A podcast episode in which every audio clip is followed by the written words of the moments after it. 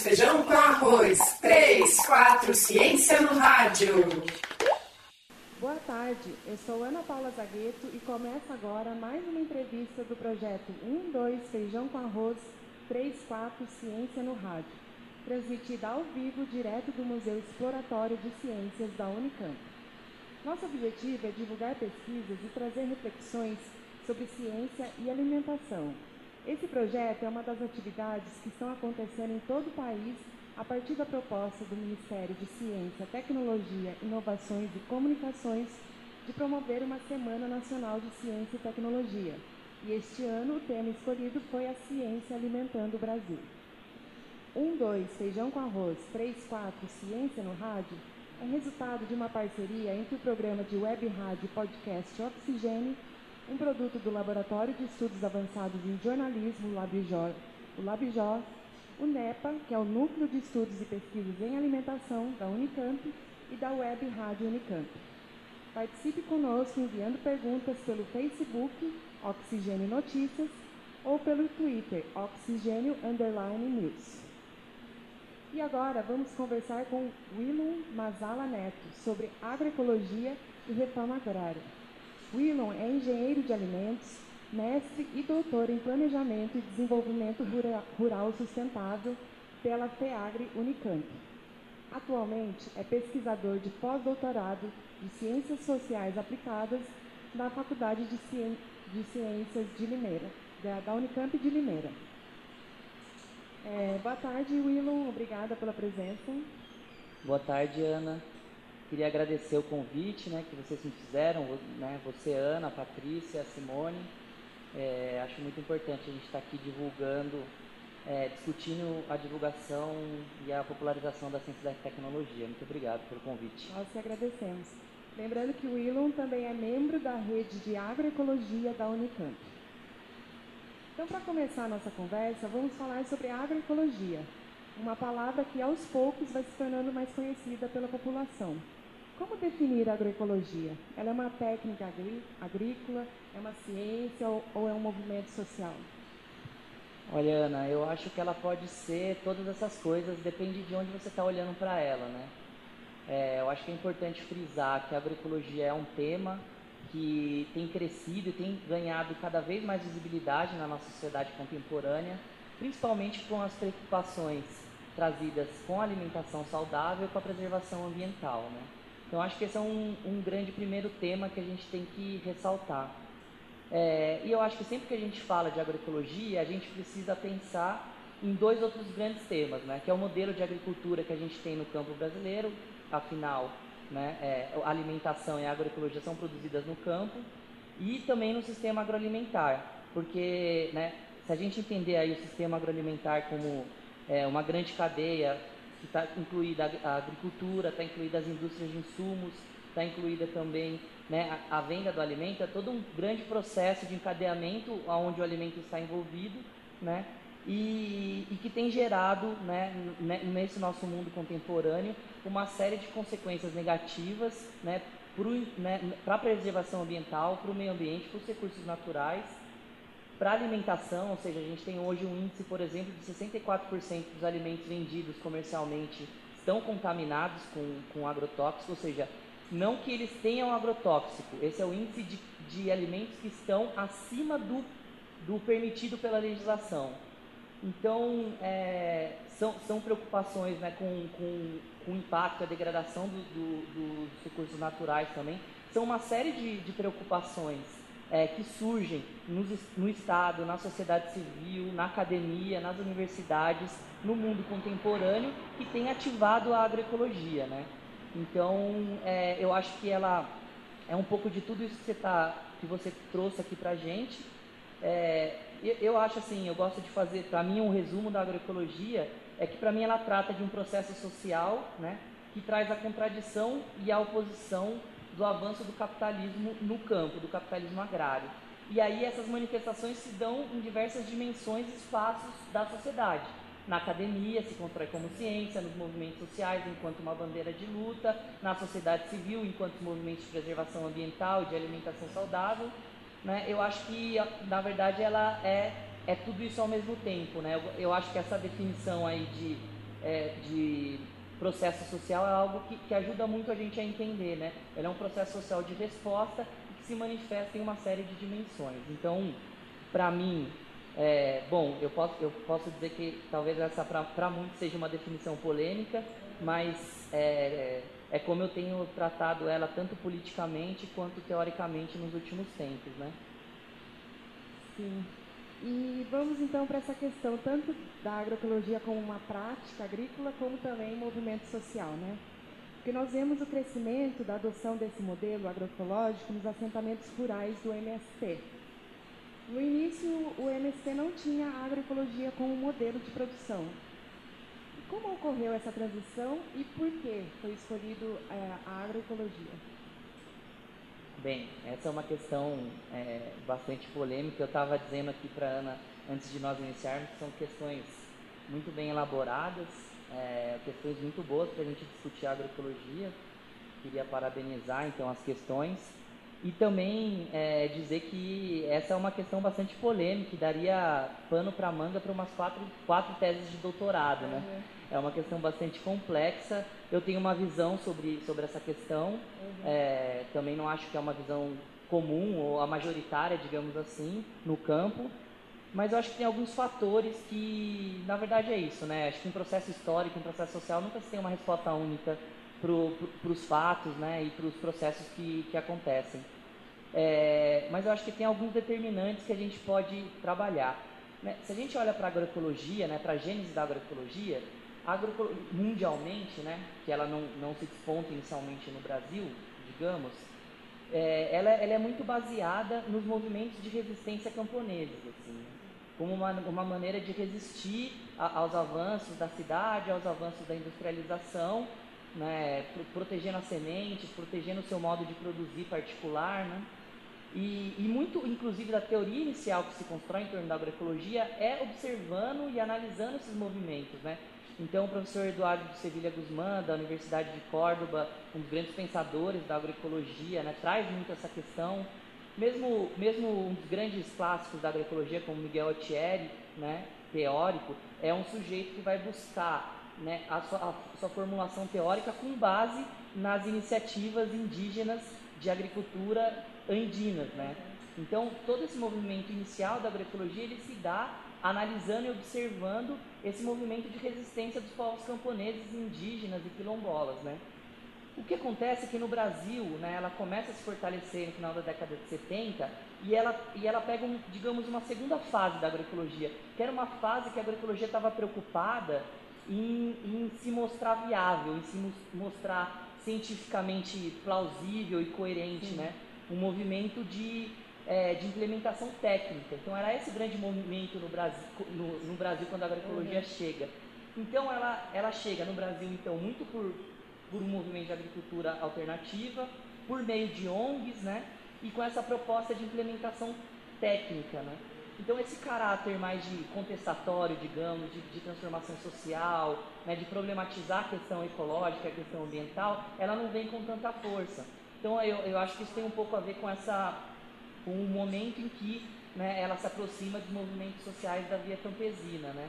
É, de, não ter, de não entrar diretamente com esse caráter contestatório, né? E, e, e digamos que é toda essa, potencia, essa potencialidade que ela traz de subversão e transformação das relações sociais, é, ela, ela não estava em primeiro plano nesse momento. Sim. Então, acho que isso causa um pouco de atraso. Tem outros fatores, né? A, a, questão ecológica, a questão ambiental são questões, se, se, você olhar do ponto de vista histórico, são questões bastante recentes, né? Questões que estão se construindo, né?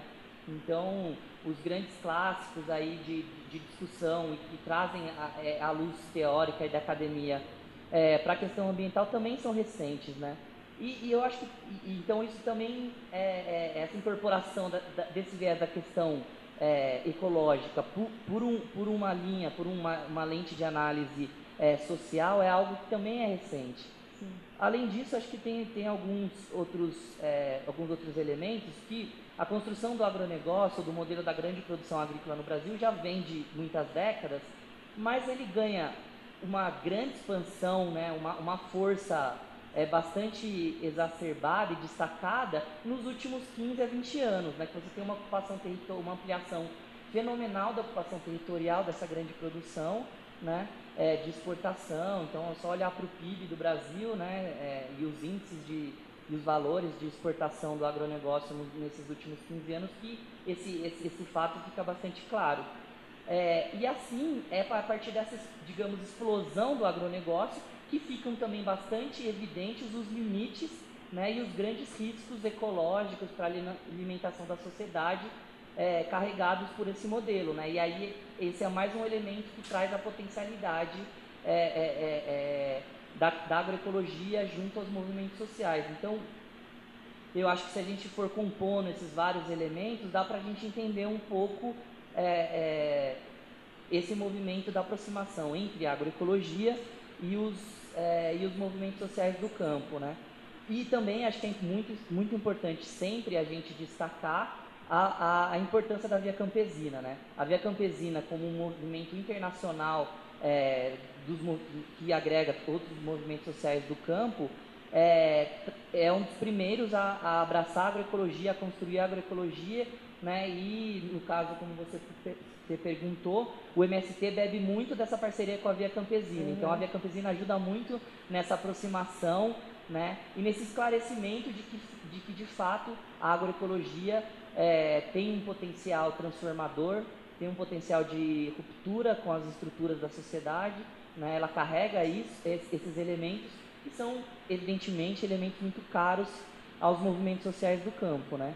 Então, né, de uma forma bem resumida, eu nunca sistematizei é, é, é esse debate, essa, essa questão Sim. que você traz, mas eu acho que são alguns elementos, esses aí são alguns elementos que compõem essa questão, que são elementos é, bastante relevantes. Então, é, para o MST, isso se transforma uma grande pauta por, essa, por esse limite né, que, que, que esse modelo atinge para o campo e se e se precisa de uma alternativa. Se precisa de uma alternativa que, que mantenha a produção agrícola, mas em padrões muito mais sustentáveis, com inclusão social, com muito mais gente vivendo e trabalhando no campo, preservando recursos naturais, né, a solo, as terras, a água, a biodiversidade, porque é um limite planetário, né? Os, os, os recursos naturais são, são limites.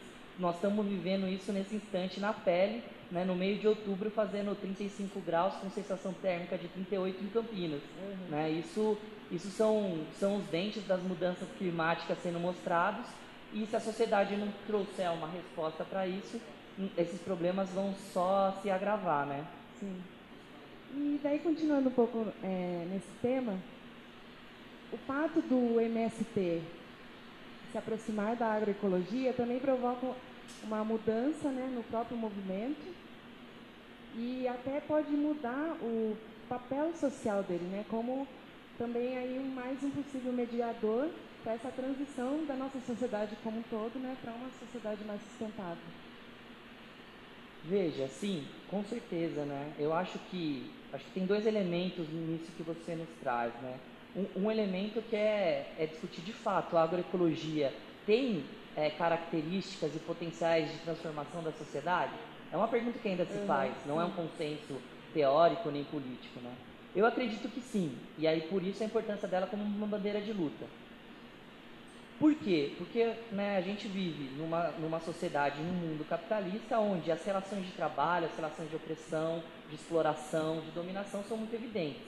Esse é um dos grandes problemas da sociedade que nós vivemos, que causa desigualdade social, miséria, é, e muitas outras destruição ambiental e muitas outras consequências.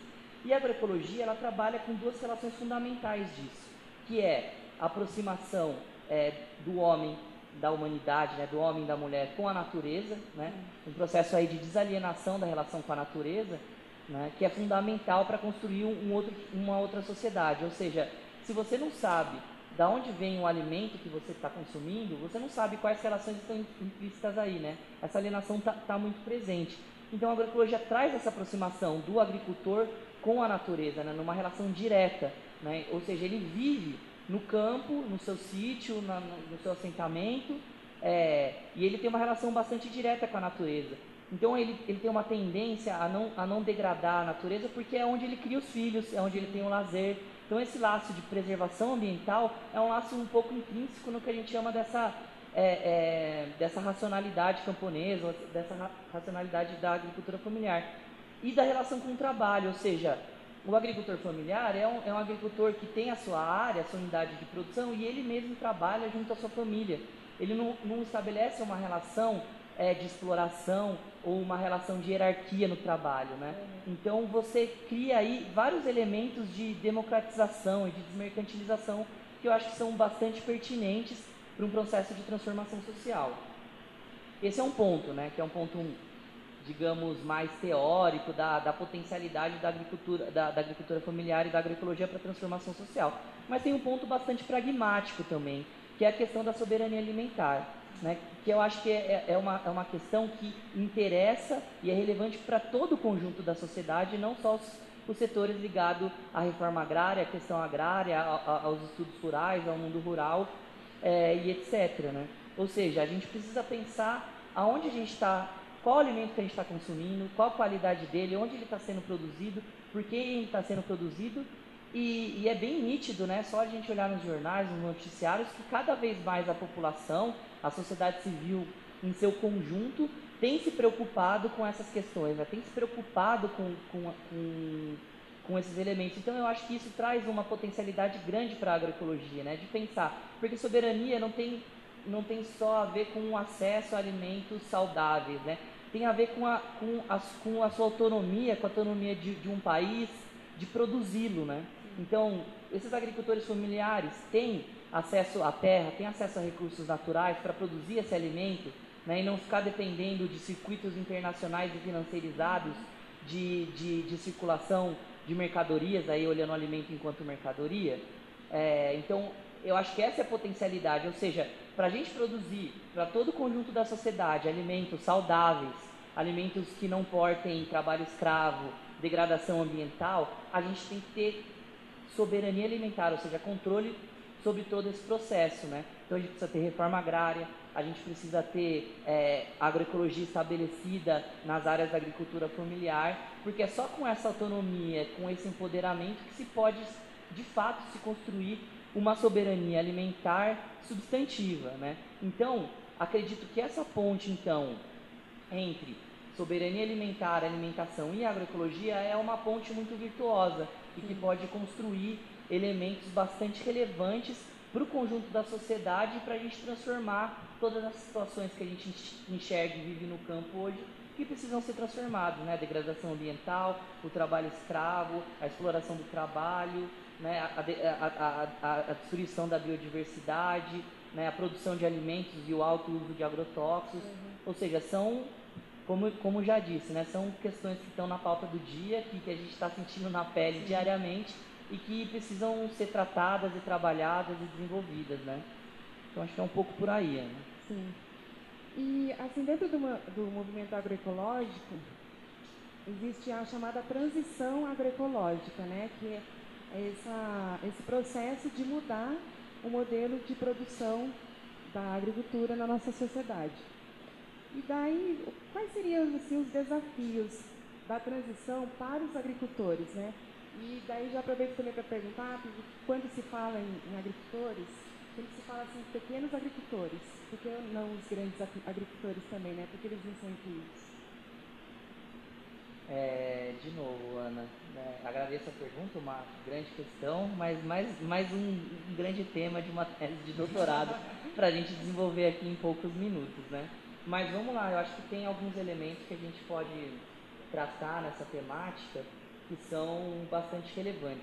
O primeiro grande elemento, é, eu acho que é muito importante já estar tá na semântica da palavra transição, né? Sim.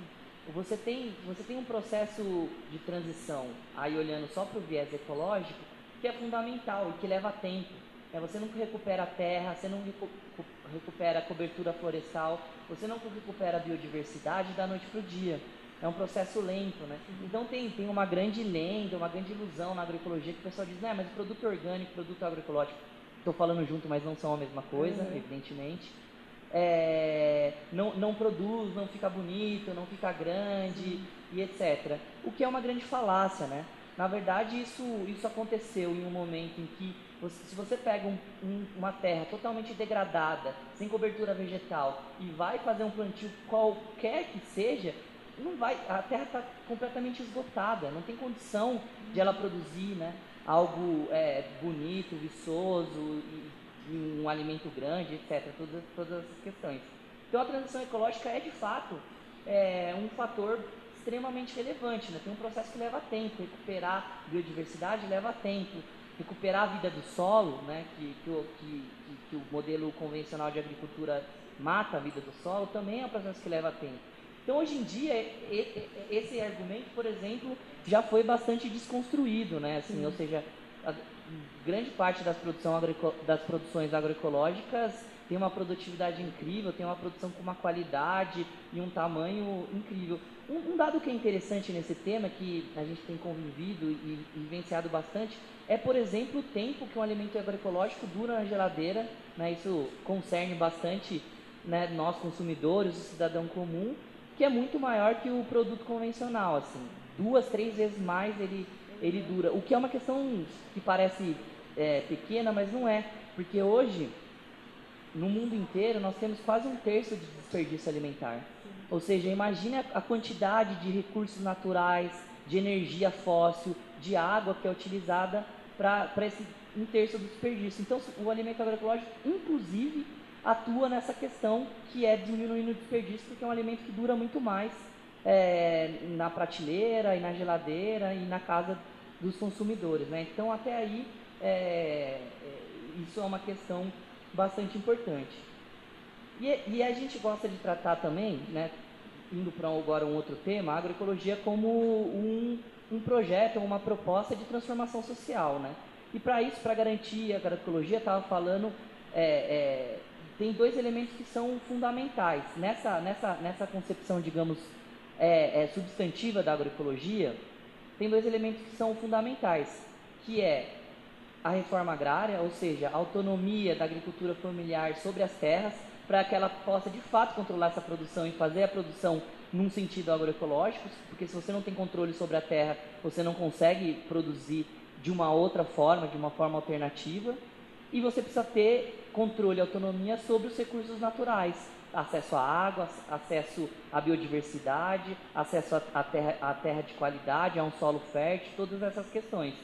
Então, isso, isso inevitavelmente está ligado a uma política de reforma agrária e, uma, e, ao Código Florestal, que a, a, cada ano sofre mudanças lamentáveis no sentido de, é, de não preservar os recursos naturais que são tão caros é, para essa proposta da agroecologia. Então tem esses elementos estruturais que a gente nunca pode deixar de falar para a consolidação da agroecologia.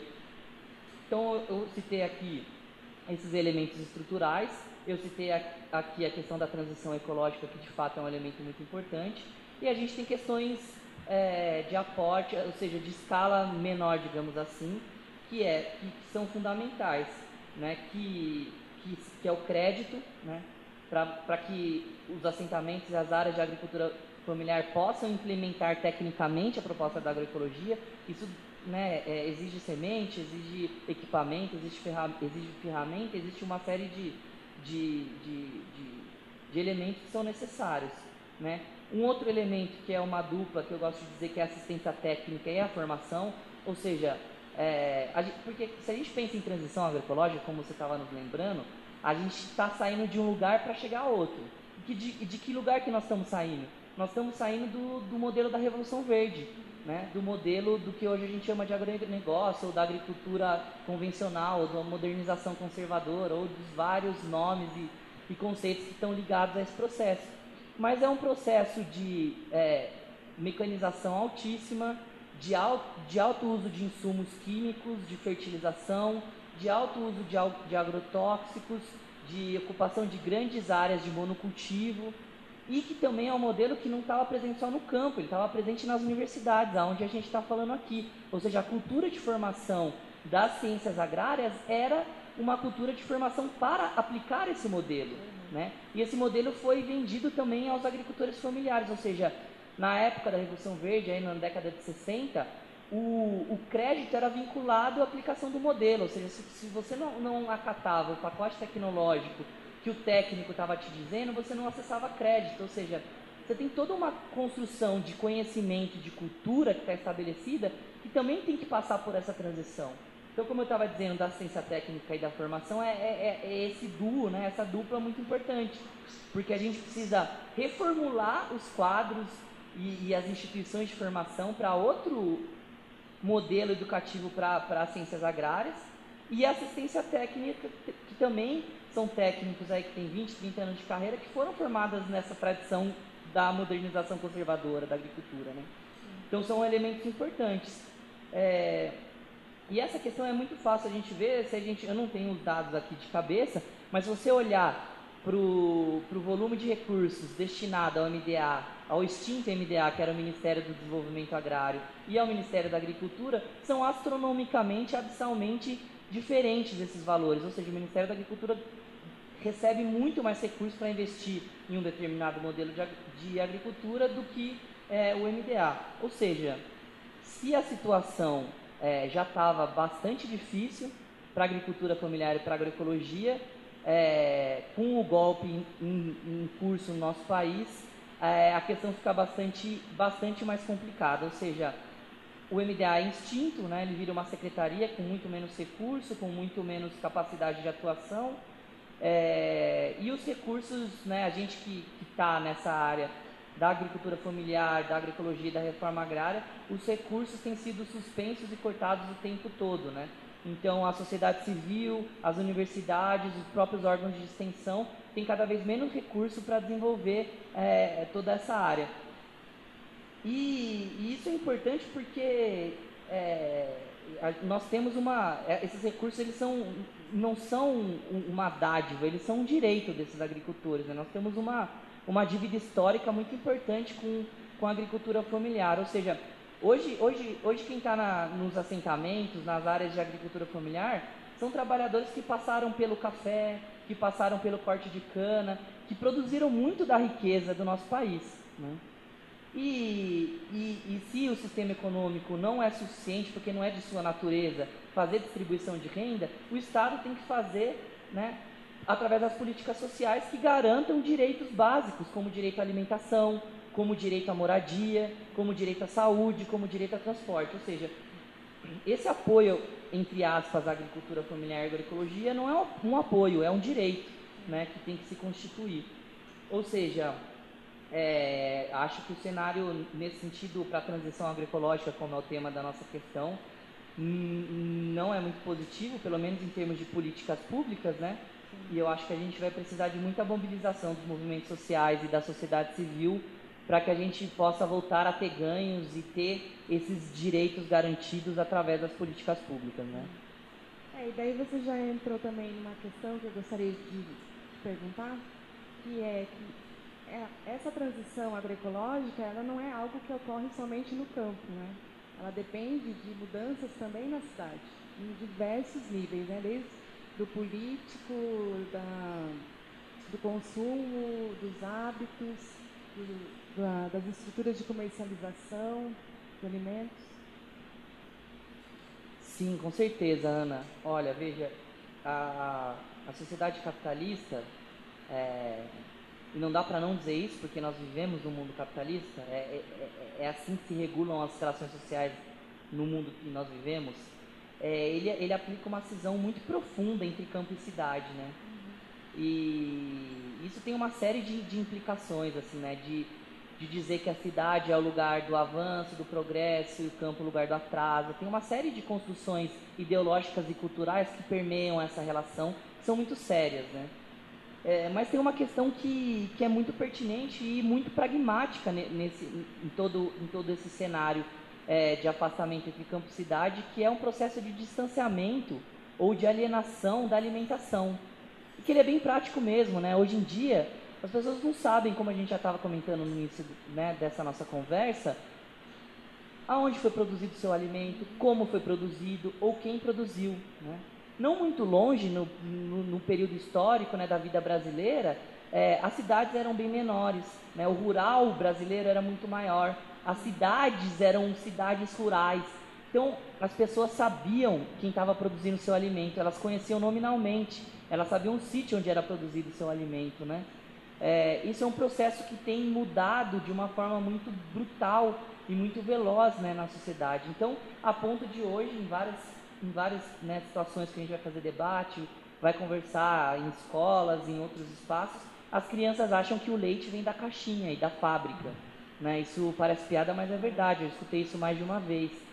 Então, isso é um processo muito sério. É, a gente a gente que discute essa questão da alimentação, dos circuitos locais de alimentação e agroecologia, a gente tem trabalhado uma frase que é: se você conhece o seu médico, que você vai uma vez por ano, duas vezes por ano, por que, que você não conhece o seu agricultor, que você se alimenta quatro vezes por dia, e que é um processo essencial para a sua saúde, né? Então isso carrega uma questão muito profunda, né, de é do controle do cidadão sobre a sua própria saúde, né, Sim. Que tem a ver com, com alimentação e com o direito que ele tem de poder escolher o alimento, qual alimento, né, em qual situação. Hoje em dia, esse, esse grande sistema hegemônico agroalimentar, né, que hoje é capitaneado pelos grandes, pelos grandes supermercados, né, ou seja, as grandes redes é, varejistas, elas hoje são responsáveis por bastante mais de 80% do acesso dos alimentos da população. E, em geral, é um alimento de baixa qualidade, né? é um alimento com pouca variedade. Né? Então, se antes você tinha muitos lugares para comprar o seu alimento, você podia comprar na feira, você podia comprar direto do agricultor, você podia comprar no pequeno armazém, hoje isso se reduz muito. Então, esse direito de acesso e de escolha também do consumidor né, ao processo de alimentação, que é um processo essencial e fundamental à sua saúde, à sua vida, ele está fragilizado. Né? Então, por isso que essa ponte entre consumidores, o papel do, do consumidor hoje, que tem cada vez mais ganhado uma, uma, uma ação e uma proatividade política, tem sido fundamentais. Ou seja, se multiplicam é, de, de forma bastante significativa os grupos de consumo, as feiras agroecológicas, né? As cestas, todas essas iniciativas trazem um outro papel para o consumidor, que é um papel ativo, é um papel de sujeito político, que também faz essas escolhas e escolhe de quem ele quer comprar esse alimento, adquirir esse alimento, e que carrega uma, uma questão bastante profunda que é qual modelo de agricultura então que você está apoiando, né? Então tem, tem esse papel fundamental e, e, e, e com muita sorte os, os consumidores têm, é, têm se colocado nessa posição de sujeito, têm abraçado essas ideias, têm cada vez mais se colocado de fato como sujeito é, nessa construção, que é uma construção é, fundamental, né, de você construir condições para que a agricultura familiar e a agroecologia se reproduzam, né, continuem, continuem existindo e, e se ampliem, né, é, e você constrói uma, relações de, de solidariedade, de apoio é, fundamentais, ou seja, é o que a gente tem chamado de uma reespacialização e ressocialização da alimentação. Ou seja, para o consumidor é muito importante conhecer quem é o agricultor, conhecer aonde, onde, onde se produz, conhecer como é que aquela planta, se é uma planta que, que, que demora muito para produzir ou produz rapidamente, tem ciclo curto ou ciclo, ciclo longo. Isso constrói nele uma outra relação, inclusive de consumo, né? É, de saber que tem alimentos que dão em certas épocas, em outras épocas não dão, ter essa compreensão de não querer comer maçã o ano inteiro, por exemplo, né? Então, acho que são, é, são vários desses elementos que, que vão se construindo né, dessa nova relação de, entre produtores, agricultores e consumidores que vão é, se se construindo, se constituindo, se fortalecendo. Vale, vale a pena a gente destacar uma delas que eu acho fantástica, muito virtuosa, que é a recuperação das culturas alimentares. Ou seja, esse grande sistema é, hegemônico agroalimentar, ele diminuiu muito as variedades alimentares da população no geral. Né? Hoje, 70% da, da alimentação acontece com 12 variedades de alimentos.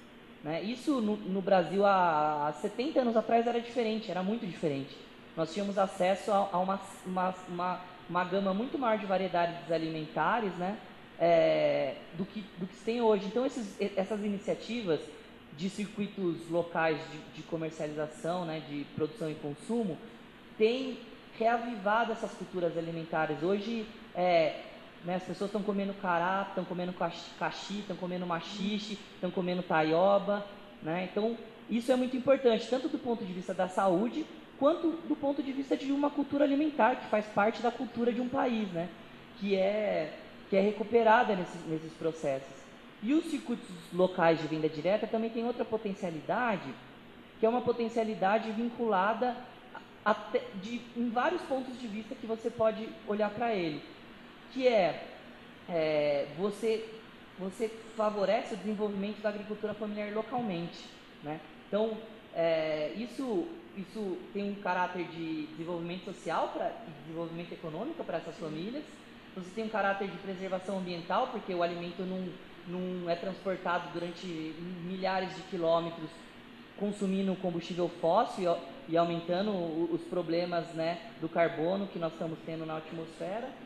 É, e até do ponto de vista mais clássico econômico, digamos assim, ou seja, o alimento é algo que regula sobremaneira é, a vida social, porque ela regula os salários dos trabalhadores.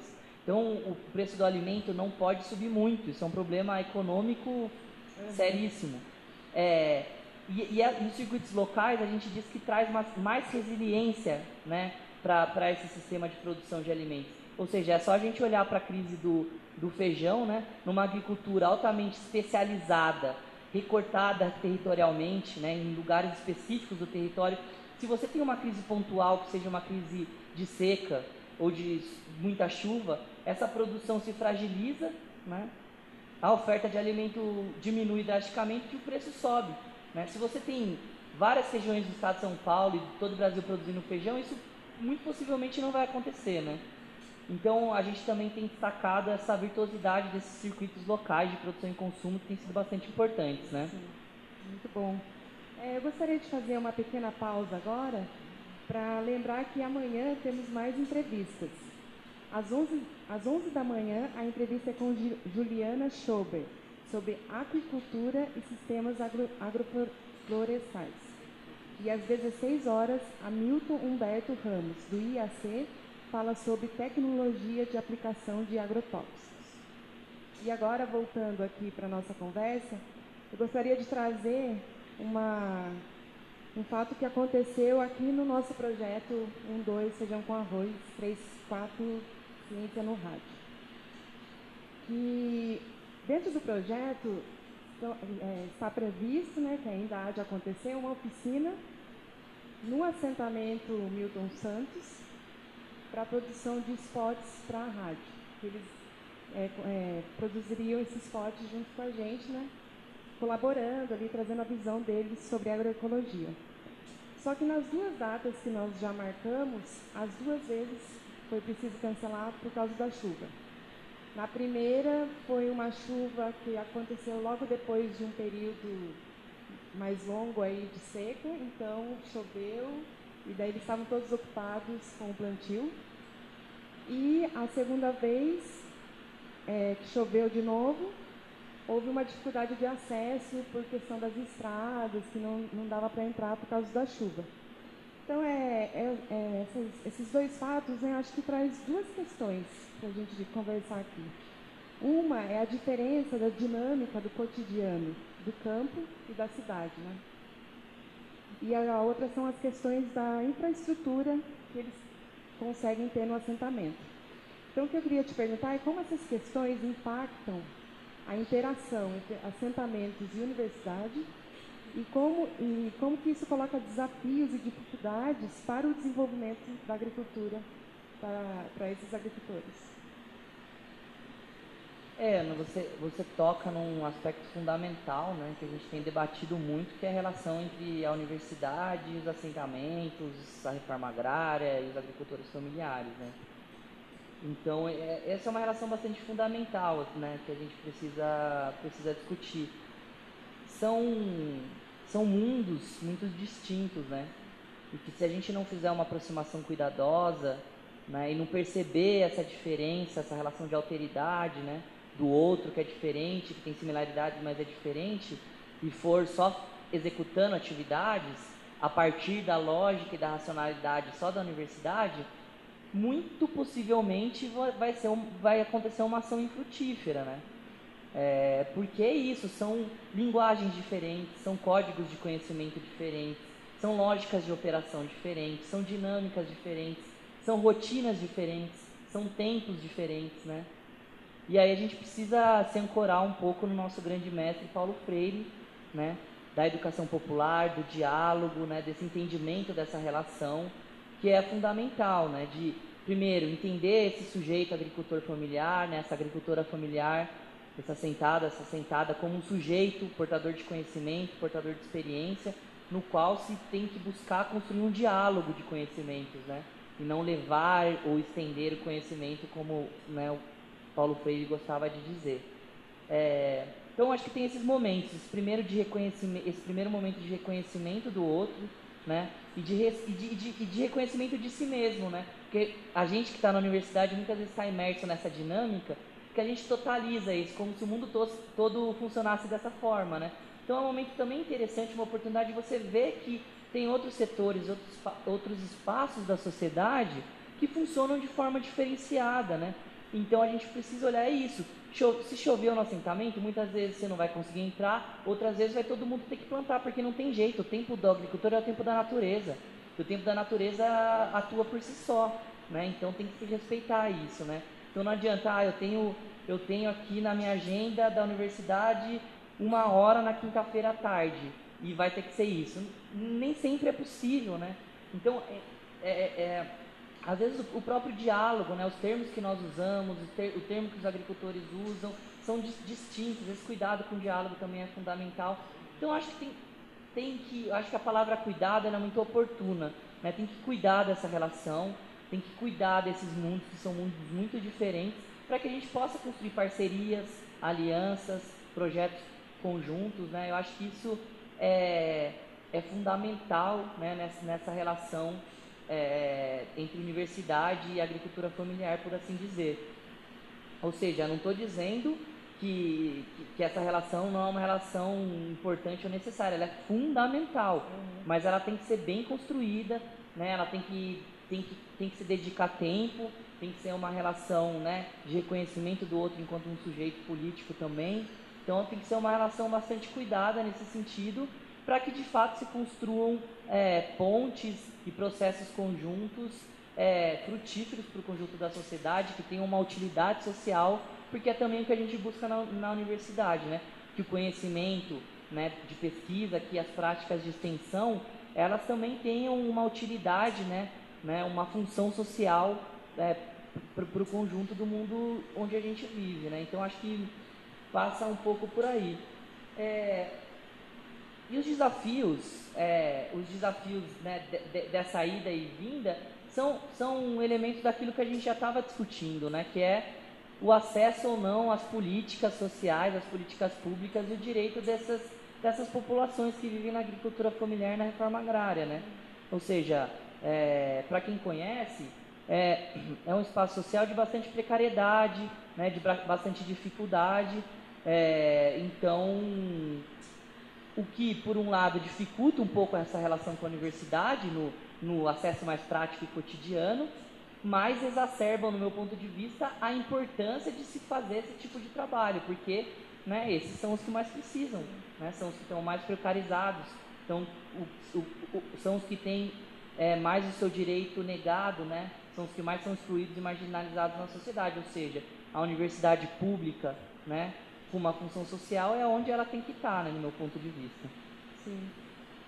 E voltando aqui a uma questão que acho que tem a ver com isso, né, com a vida dessas pessoas que moram nos assentamentos, é, eu gostaria de te perguntar sobre uma das, talvez seja uma das diferenças fundamentais entre esses dois agros que a gente tem aí, né, o agronegócio e a agroecologia que o agronegócio ele objetiva um campo sem pessoas, né? A mecanização agrícola e a produção baseada em grandes latifúndios.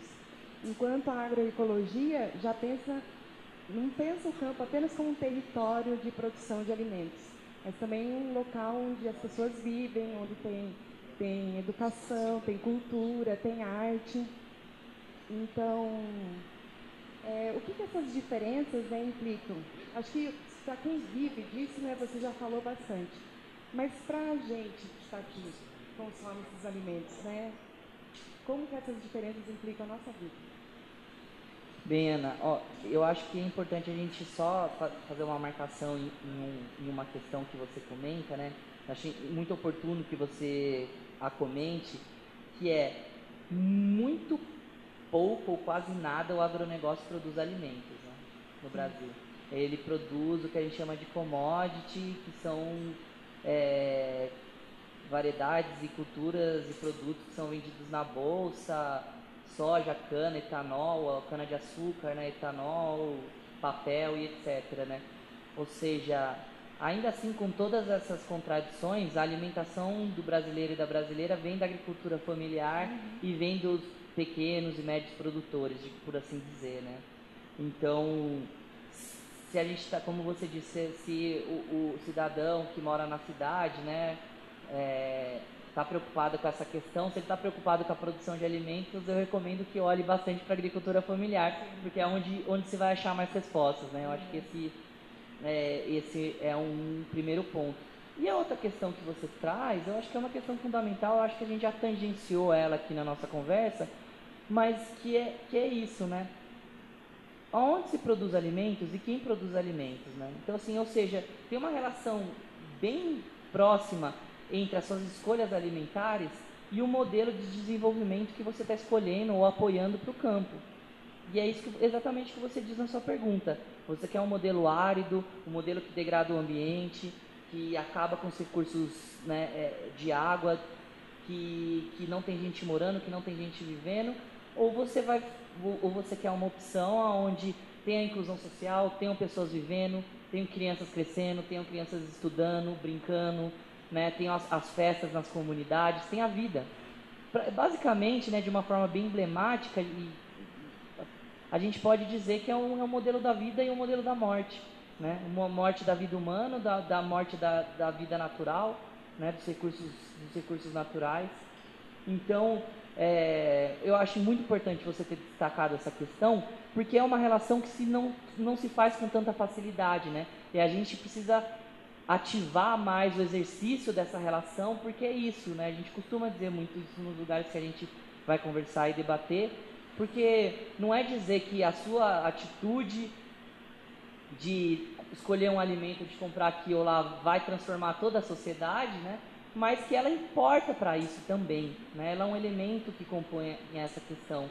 Então é isso, né? A agricultura familiar é, é um lugar social onde se tem, né, todo o lazer, o entretenimento dessas famílias, a cultura, as artes, as manifestações da cultura alimentar, da cultura folclórica, artística, né?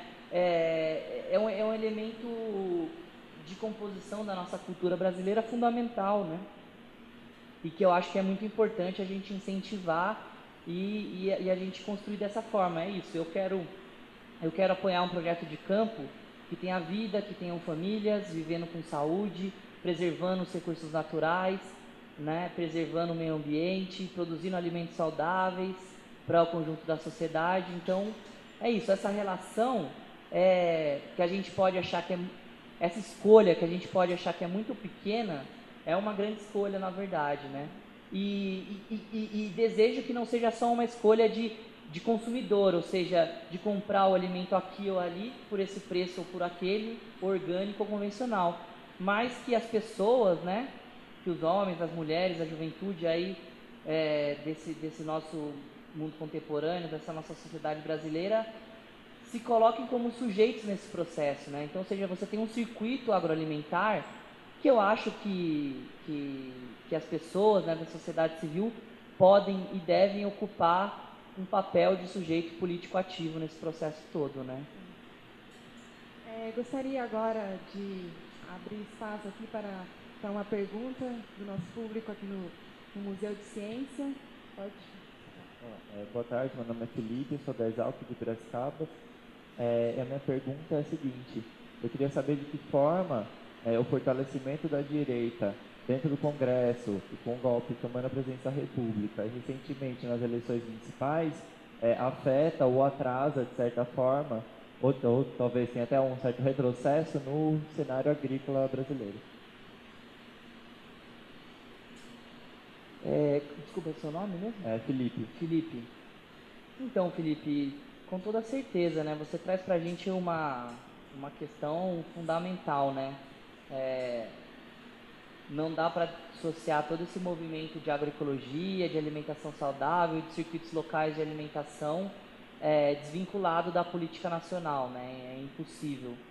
E eu acho que a gente é, vai viver períodos bastante tenebrosos, né? Um período de enfraquecimento das políticas sociais, né? Tá aí é, a proposta da PEC 241 para para nos alertar em relação a isso, né? De congelamento dos recursos é, destinados às políticas sociais, à saúde, à educação, é, etc, né? Então, eu acho que é, é isso. A gente, a gente vive num momento em que você tem uma guinada forte à direita, e o que, que isso significa? No meu ponto de vista, isso significa privatizações, isso significa uma, uma supremacia do mercado, né? É, na regulação das relações sociais e cada vez menos o papel da, da política social e do Estado é, nessa, nessa, nessa organização da, das, das, relações sociais. Então, é, o, o, desenvolvimento da agricultura familiar, desenvolvimento da agroecologia, da alimentação saudável, é, dependem muito de políticas sociais, né? E eu acho que os cenários que se colocam para as próximas décadas não é um cenário animador, né? Em relação a isso, então eu acho que essa a gente viveu aí um período que alguns consideram aí de conciliação de classe, né? Um período de crescimento econômico no mundo todo, em que era possível se conciliar no Brasil, né? Como o próprio Lula dizia, né? Agradar os banqueiros e os setores populares, os movimentos sociais, né? E fazer as políticas sociais. Ou seja, um período de grande crescimento econômico e que, e que havia recursos disponíveis para você financiar né, as atividades do mercado, do grande empresariado, das grandes empresas e também era possível é, criar, construir, estabelecer, alimentar as políticas sociais, né? E acho que isso não é mais possível, né? Num, num, num, num momento de crise econômica, que na minha opinião é uma crise econômica mundial, né? E aí, e aí é isso, os setores, os setores de direita se acirram, vêm para cima e dizem, olha, se tem pouco dinheiro, o dinheiro é nosso. Não dá mais para fazer política social, não dá mais para ter Bolsa Família, não dá para ter concurso em universidade pública, é, não dá mais para ter MDA, não dá mais para ter programas de segurança alimentar, né? Então eu vejo com olhos bastante preocupados essa conjuntura política que nós vivemos, é, mas ao mesmo tempo quero acreditar em toda a potencialidade da sociedade civil, dos movimentos sociais, de se organizarem né, e, é, e pleitearem e lutarem por, por, pelos seus direitos, né, porque é isso, nesse momento que a gente vê? Uma direita muito organizada, o setor empresarial muito organizado, articulado, atuante, muito vivo, e é isso, né? O Estado, a sociedade é uma arena de conflitos sociais e de, de grupos e de, de interesses. Se os setores populares né, não se organizarem, não colocarem a sua pauta, não forem para a rua, é muito, é, é, é, muito provável que esse cenário é, vai se, vá se agravando cada vez mais. Né? Bom, muito obrigada pela pergunta. E infelizmente precisamos encerrar nossa conversa, apesar de que acredito que tem muito mais coisas para, para serem faladas. Né? E agradeço muito pela presença e por, por trazer todas essas é, informações tão importantes né, para refletirmos sobre o que queremos né, da nossa sociedade, uma sociedade mais justa, mais sustentável e mais democrática. Então, muito obrigada pela presença. Bem, Ana, eu mais uma vez, né, finalizando, gostaria muito de agradecer o convite, né, seu, da Simone, da Patrícia. Eu acho que esses espaços, né, de diálogo cana é, criar canais de, de, diálogo mais plurais, mais democráticos, onde mais tipos de opiniões possam ser escutados, eu acho fundamental, né? Não é, não é em todo momento que a gente tem abertura para poder dizer as coisas que nós dissemos aqui, tratar dos temas que nós dissemos aqui. Então, acho isso esses canais fundamentais assim, né? Eu acho que isso compõe aí uma ideia de é, contra-hegemonia da comunicação. Eu acho fundamental, né? Então, agradecer muito a oportunidade de poder dialogar e debater dizer que eu estou à disposição sempre que vocês precisarem para a gente construir parcerias e, e, e, trabalhar junto. E finalizar, é, finalmente, dizendo algo que eu devia ter é, iniciado a conversa, mas se a gente não diz no começo, a gente diz no final, né? Então, fora Temer, esse legítimo golpista que nós não queremos no nosso país. Muito obrigada, William. Então, encerramos a nossa entrevista de hoje. E quero lembrar que amanhã temos mais entrevistas ao vivo. Às 11 da manhã, com Juliana Schoper sobre aquicultura e sistemas agroflorestais. E às 16 horas, Hamilton Humberto Ramos, do IAC, sobre tecnologia de aplicação de agrotóxicos. Obrigada pela audiência e boa tarde. Semana Nacional de Ciência e Tecnologia. A Ciência Alimentando o Brasil. Realização Labjor, NEPA e Web Rádio Unicamp. Apoio. Um, dois, feijão com arroz. Três, quatro, ciência no rádio.